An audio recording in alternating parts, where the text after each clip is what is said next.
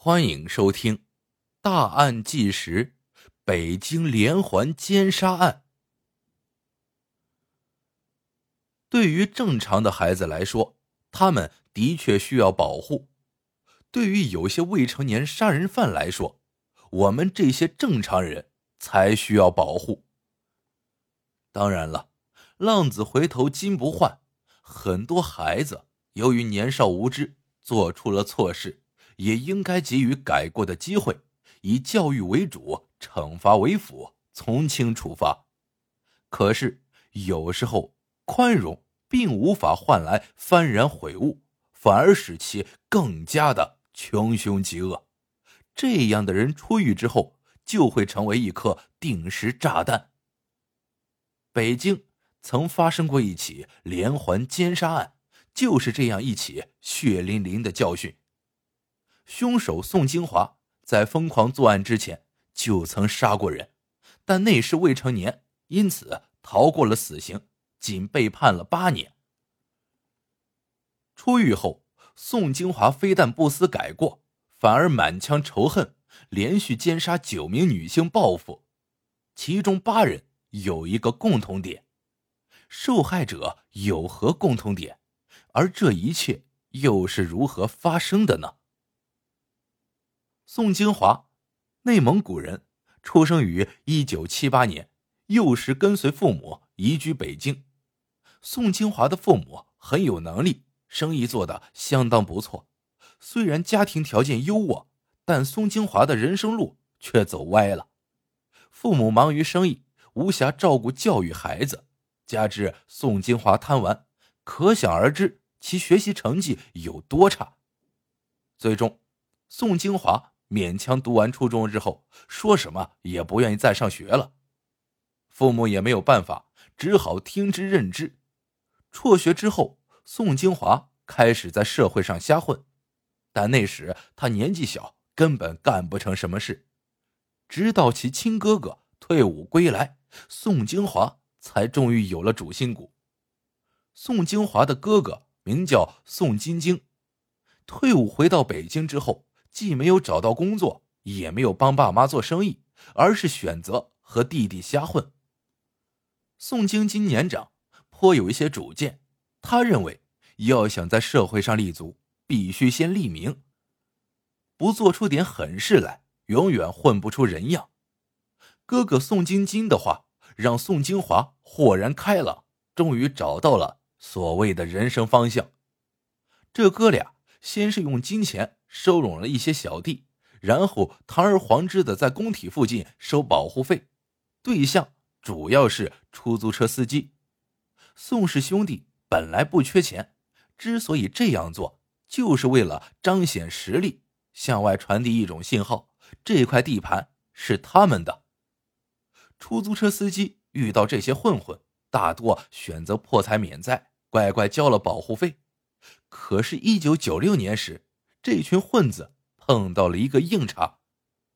有个司机脾气比较暴，眼看一群小年轻竟然张口要钱，他根本不吃这一套，不但不交保护费，还对混混们破口大骂。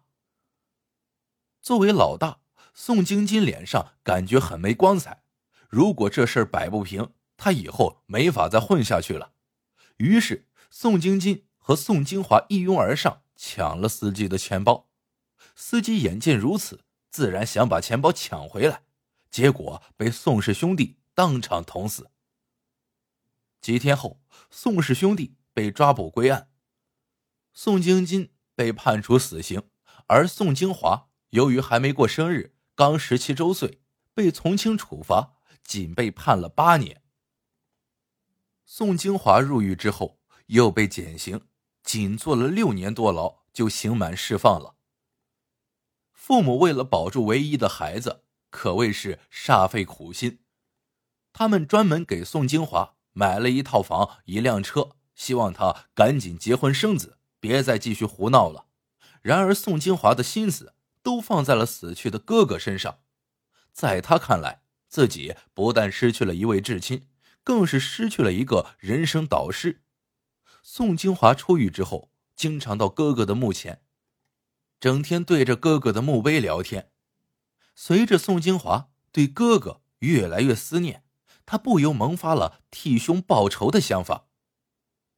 在宋金华看来，他们兄弟之所以被抓，就是因为有人告密，而告密那人就是他的前女友。当时哥俩藏得很好，只有前女友知道具体位置。可是前女友刚离开，第二天警察就上门了。后来审判时，他还出庭作证。宋金华确信，绝对是前女友告的密，只有杀了他，才能告慰死去的哥哥。可是坐牢多年，前女友早已失去音信。偌大的城市，找到一个人，无异于大海捞针。宋金华耗费了两年的时间，始终找不到前女友。可是不替兄报仇，宋金华内心一直在躁动，仇恨也与日俱增。最终，宋金华决定专杀向前女友的女人，用这样的方式来复仇。由此可见，穷凶极恶之人的内心是多么的扭曲。作案之前，宋金华购置了各种工具，还特意物色了一个帮手，他就是严金光。严金光来自浙江，在北京混了几年，始终没有啥起色。宋金华观察了一段时间，最终向其伸出了橄榄枝。宋金华劝说道：“北京有钱人这么多，咱俩抢几次就能搞到不少钱，不比打工强多了。”经过一番利诱，严金光入伙了。二零零五年二月晚上十一点左右。宋金华开车带着严金光在大街上寻找着目标。当来到丰益桥附近时，宋金华看到一个独行女人，十分像自己的前女友。于是，宋金华对严金光说道：“我看这个女人挺有钱，咱俩办了她。”严金光看了一下，随后点头答应。之后，严金光下车，将女人强行劫到车上。可是女人到了车上，一直在大喊大叫，不停的挣扎。宋金华见严金光控制不住女人，干脆喊道：“赶紧掐死她，别被人发现了。”严金光本以为只是抢劫呢，他哪想过杀人？可是，在宋金华的一再催促下，严金光最终将女人活活掐死了。事后，两人从女人身上只搜出一百多元和一个手机。费了半天劲儿才抢到这么点钱，严金光大呼不值得。可是已经杀了人，没有回头路了。第二天，宋金华二人将尸体抛到了河北，此案并没有引起注意。此后，宋金华和严金光经常半夜开车出来作案，一般是宋金华寻找目标，严金光用暴力抓人，或者以送女人回家为由。将其骗上车上，直到案发被抓，严金光才知道宋金华根本不在乎目标有没有钱，只要像前女友就行，他只想报复。连续作案几次之后，两个人也摸到了门道，开始只是掐死抛尸，后来发展到先强奸再杀害，最终干脆租了个房子，开始碎尸灭迹。短短两年多的时间，两人联手杀害了八人。宋金华单独杀了一人，这些受害者都是二十岁左右的姑娘，就只因和宋金华前女友很相像，就惹来杀身之祸。宋金华之所以被抓，起因于一次疏忽。二零零七年九月二十六日，出租屋隔壁的女性杜某到宋金华家串门。期间，出于好奇，他打开了一个靠墙的袋子，结果发现里面有一颗剥了皮的头颅。宋金华赶紧解释道：“那是刚买的猴头。”杜某没做多久就匆忙离开了。宋金华将此事告诉了严金光，哥俩一商量，认为这女人不能留。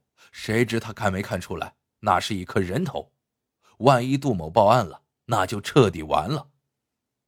随后，宋金华在小区商店买了一条白沙烟，然后找到杜某家，一番忽悠，成功将其骗出门了。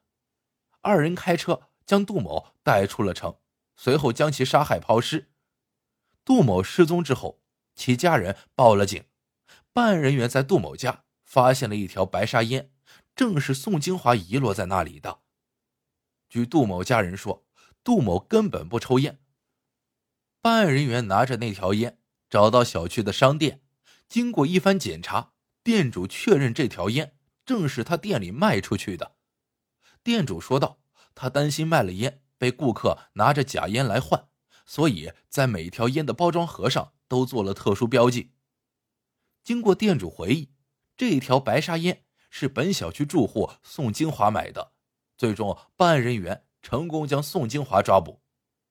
宋金华落网之后，对杀人一事供认不讳，还将同伙严金光供了出来。没过多久，严金光也落网了。最终，二人均被判处死刑。宋金华说道：“自从哥哥死后，他的内心就变了。”经常感到无名的压力，只有杀人才能得到释放。他也明白自己走了一条不归路，但就是欲罢不能。为了所谓的复仇，宋金华将罪恶的双手伸向了那些无辜的女性，何其荒唐和残忍！哥哥死去，他感到痛苦悲伤。难道那些无辜女性遇害，他们的家人就不会悲伤痛苦吗？正所谓。己所不欲，勿施于人。可惜宋金华不懂。也许自第一次杀人之后，宋金华的人性就泯灭了。只是因为当年未成年，他又有了一次继续作恶的机会罢了。